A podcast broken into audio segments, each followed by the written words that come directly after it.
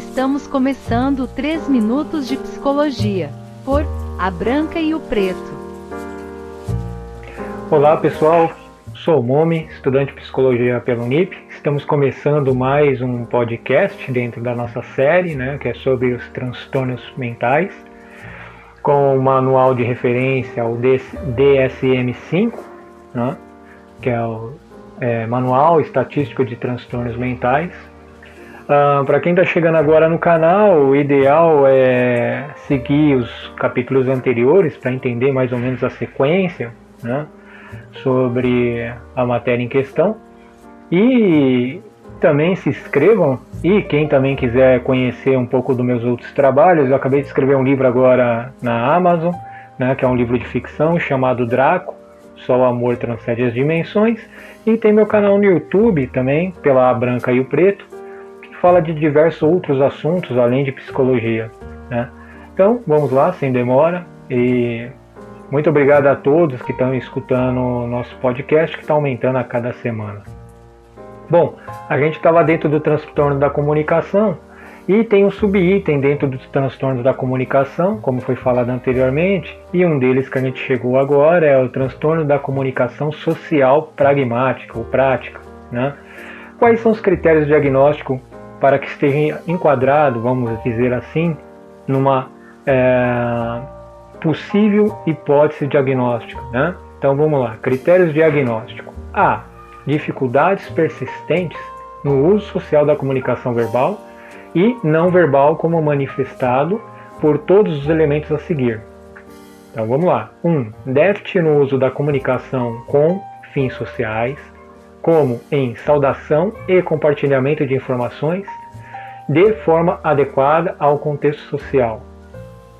2. Prejuízo da capacidade de adaptar a comunicação para se adequar ao contexto ou às necessidades do ouvinte, tal como falar de tal de tal como falar de forma diferente em uma sala de aula do que em uma pranchinha.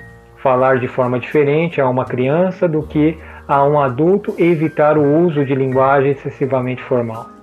3. Dificuldades de seguir regras para conversar e contar histórias, tais como aguardar a vez, reconstituir o que foi dito quando não entendido e saber como usar sinais verbais e não verbais para regular a interação.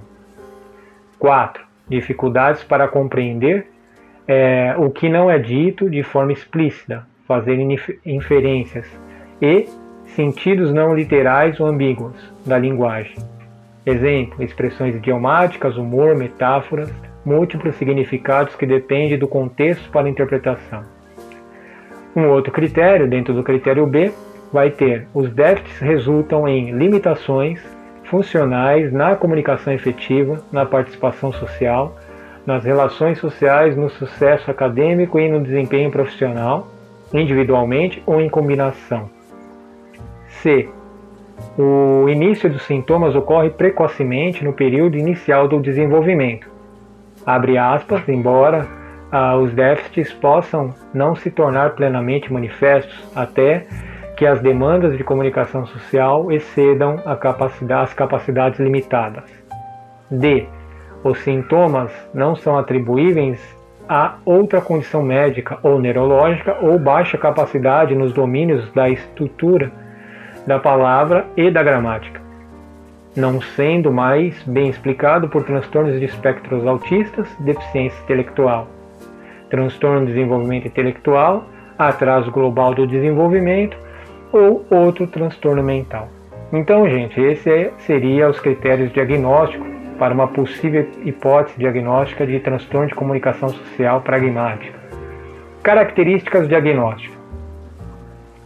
O transtorno da comunicação, características por si, características por uma dificuldade primária com a pragmática ou prática ou o uso social da linguagem e da comunicação, conforme evidenciado por déficits em compreender e seguir regras sociais de comunicação verbal e não verbal em contextos naturais. Adaptar a linguagem conforme as necessidades do ouvinte ou da situação e seguir as regras para conversar e contar histórias. Déficits na comunicação social resultam em limitações funcionais na comunicação efetiva, na participação social, no desenvolvimento das relações sociais, uh, no sucesso acadêmico ou no desempenho profissional. Esses déficits não são mais bem explicados por baixas capacidades nos domínios da linguagem estrutural ou capacidade cognitiva. Características que, associadas que apoiam esse diagnóstico. As características associadas mais comuns do transtorno de comunicação social pragmática é o comprometimento na linguagem, caracterizado por histórias de atraso na aquisição dos marcos linguísticos, bem como uma história prévia, se não atual, de problemas da linguagem estrutural. Uh, indivíduos com déficit na comunicação social podem evitar interações sociais. Transtornos de déficit de atenção, hiperatividade, problemas comportamentais e transtornos específicos da aprendizagem são também mais comuns entre as pessoas afetadas que possa ter uh, esse transtorno de comunicação social. Desenvolvimento e curso uh, do transtorno. Uma vez que a comunicação social pragmática depende de um, processo, de um progresso adequado do desenvolvimento da fala e da linguagem, o diagnóstico de transtorno de comunicação social pragmática é raro entre crianças com menos de 4 anos de idade. Por volta dos 4 ou 5 anos, a maioria das crianças deve apresentar capacidades de fala e linguagem suficiente para permitir a identificação de déficits específicos na comunicação social. Formas mais moderadas do transtorno podem não ficar aparentes antes do início da adolescência, quando a linguagem e as interações sociais ficam mais complexas. A evolução do transtorno da comunicação social pragmática é variável, com algumas crianças apresentando melhor substâncias com o tempo e outras mantendo dificuldades até a idade adulta.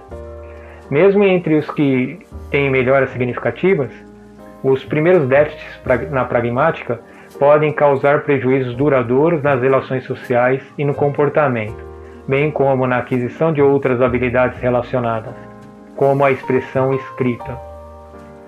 Fatores de risco e prognóstico genéticos e fisiológicos.